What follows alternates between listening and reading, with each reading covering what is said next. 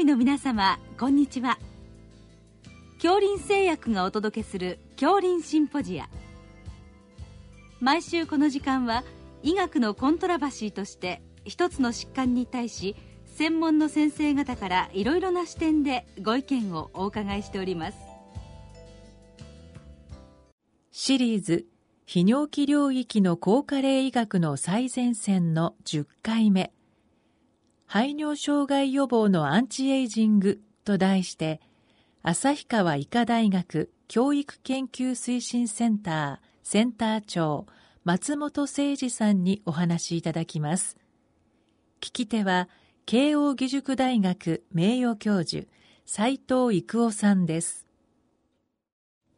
えー、今日はあ、まあ、排尿障害予防ということでお伺いいたします。えこれまずあの先生は排尿のそのメカニズムというかその辺を長年研究されているということですけどどういうことになるんでしょうか？あの排尿障害といいましても原因は多岐にわたりますあの、その中で、まあ私がずっとやってきたあのテーマとしては、その排尿障害と血流障害という関係をあの中心に見てきました。あの、皆さんご存知のように、メタボリック等をはじめとする、まあ、あの、成人病的な、あの、食生活等による影響で、あの、血管血流がダメージを帯びていって将来心筋梗塞脳卒中また腎機能低下等々の影響を及ぼすということがメタボリックドミノという形で皆さんご存知だと思いますが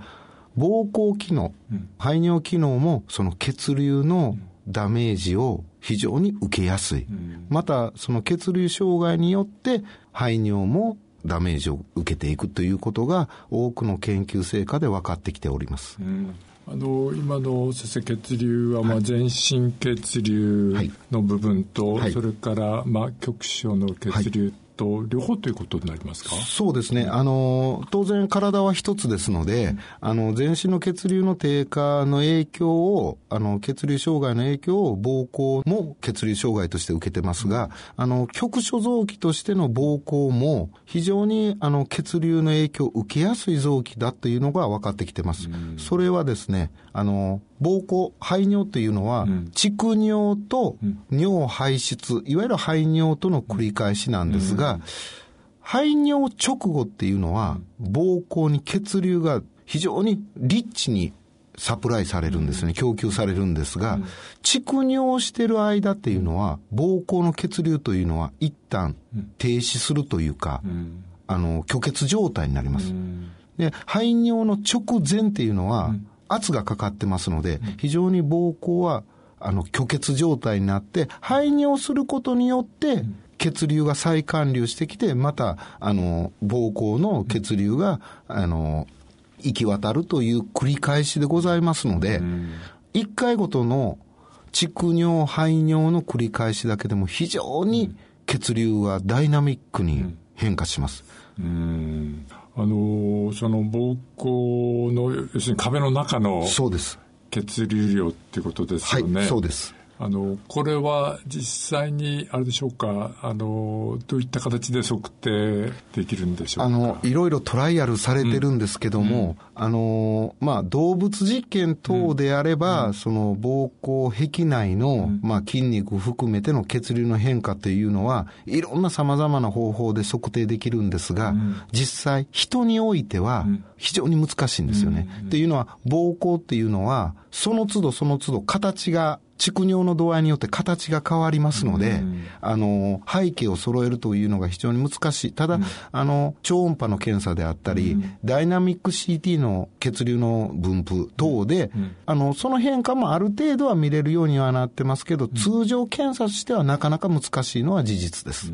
なるほど。はい。まあ、しかしながら、まあ、いろいろな、あの、エビデンスから、まあ、先生、先ほどおっしゃったように、その、血流が途絶えてから、えー、再開通、再還流でしょうか。はい、それが非常に、あの、都度繰り返しているということで、でえー、その際に、あれでしょうか、いろいろな、あの、物質の変化が起こるんでしょうか。そうなんですよね。うん、あの、当然特に有名なのは、うん、再還流障害っていうのは、酸化ストレス障害ということで、うん、組織のダメージがあります。ということは、その年齢を重ねるということは、その排尿は生まれてからずっとの生理的現象ですので、年を重ねるということは、その回数がずっと増えていってる。つまり、再管流障害的なストレスも蓄積されていく。もっと言うと、排尿の回数が多い頻尿の人ほど、その影響も受けやすいということになります。うん、なるほど。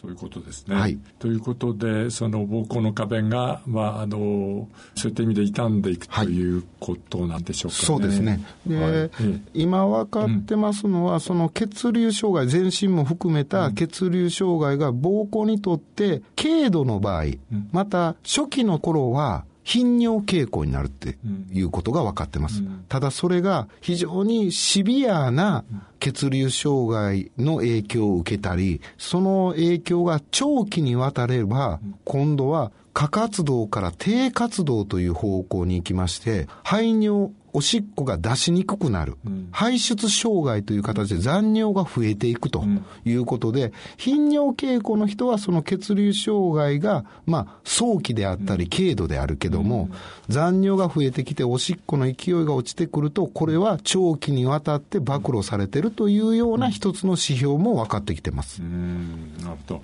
あのこれはあれでしょうか先ほどのこの膀胱の壁の障害っていうのは、はい、いわゆる排尿時間とのリンクっていうのは何かあるんでしょうか？あの明らかな、うん、あのそれを直接裏付けるエビデンスはないとは思うんですが、うん、やはりあの排尿時間であったり回数っていうのは、うん、その血流の状態膀胱機能の状態と直接反映しますので、パラレルで動いてしかりだと思います。なるほど、はいということですね。はい、それから、あのまあ、回数が、まあ、膀胱機能が悪くなると回数が多くなるとい。う部分と、はい。はい、また一方、回数が多いと、その膀胱機能を障害しやすいという、そういう両面がそうです。それが、うん、まあ、いわゆる負のスパイラルに陥っていくと、うん、膀胱機能障害が進行するという解釈でいいと思います。うん、なるほど。はい。えーまあ、そういった中で、まあ、何らかの対策ができればということですけど、これはどういう方針があるんでしょうか？あのーうん、まあ、一番は、あのー、メタボリックでいうと、高血圧の人ほど頻尿になります。それは分かってます。あの、交感神経の緊張ということで。だから、やはり全身のメタボリック的な要素をできるだけ、あの、安定化さす、また警戒改善さすということが必要なので、うん、あの、まあ、メタボ予防、そのものが排尿に関しても効きますが、うんあの、膀胱直接的で言えば、前立腺肥大症治療薬で有名なアルファ1遮断薬というアルファブロッカーと呼ばれるお薬はもともと高圧剤ですから、血管拡張の要素を持ってます。そして基礎研究、臨床研究を通じて、このアルファブロッカーを、アルファ遮断薬を使っておられる方の方が、膀胱の血流は良い、また改善するというデータも出てますので、普段皆さんが前立腺肥大症等で内服されているお薬そのものが血流改善要素を持っているという解釈でもいいと思います。なるほど。はい。まあ、そのような、まあ、血管拡張性の薬ですね。はい、そうですね。えー、まあ、これが、まあ、あの、一つは、まあ、可能性としてあると。はいえー、他にはどうでしょうか？あの他には最近、あの、うん、排尿障害、特に前立腺肥大症でも使われるようになった PD5 阻害剤。うん、従来は、あの、勃起不全の治療薬として用いられてたお薬なんですが、うん、それも血管拡張、リラックスさすという意味と含めて、あの、膀胱血流を直接的、間接的に改善さすというエビデンスが、あの、いくつも揃ってきてます。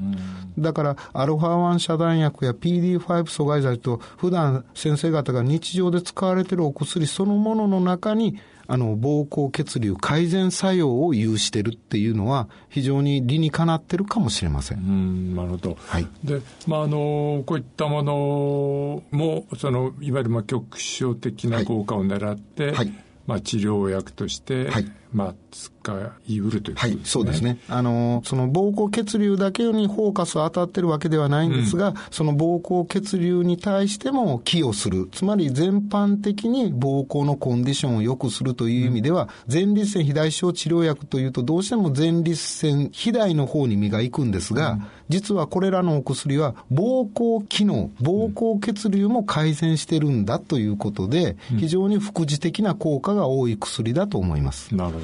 はい。えー、まあそういったあの薬物治療ということですけど、はい。はい。このその核薬物あるいは薬物を使わない治療っていうのは何かあのまあ、当然メタボ等とも関与しますけど、うん、やはり全身的に効果を見出す、うん、特にあの、まあ、酸化ストレスを消去する除去するビタミン E であったりビタミン C っていうのは膀胱の機能障害を改善さすというこれもエビデンスが揃ってきてます。うん、だから、まあ、酸化ストレス除去剤と呼ばれるようなお薬であったり、うん、その、ビタミン剤であったり、うん、あの、サプリメント等も、非常に、あの、長期間にわたって服用することによって、将来的な排尿障害、また膀胱血流低下によるさまざまな影響を、まあ、警戒さすんであろうと考えております。なるほど。他には何かありますか、ね、他はやはり、うん、あの、過度に我慢をしない。尿を我慢しないであったり、うん、あの、全身の血流との影響も非常に多いので、やはり、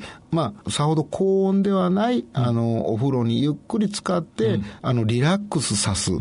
全身のリラックスイコール膀胱のリラックスにつながりますので、排尿にも改善する。そして夜間の排尿の回数も減る。また、軽めの運動、これらも当然効くということがエビデンスで出てますので、ということはやはりメタボを含めて、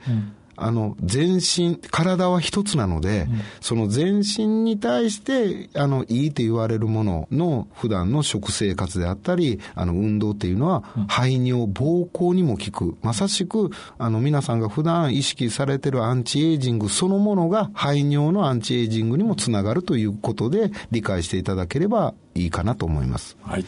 どうもありがとうございました。ありがとうございました。シリーズ泌尿器領域の高加齢医学の最前線の10回目。排尿障害予防のアンチエイジングと題して旭川医科大学教育研究推進センターセンター長松本誠二さんにお話いただきました。聞き手は慶應義塾大学名誉教授斉藤育夫さんでした。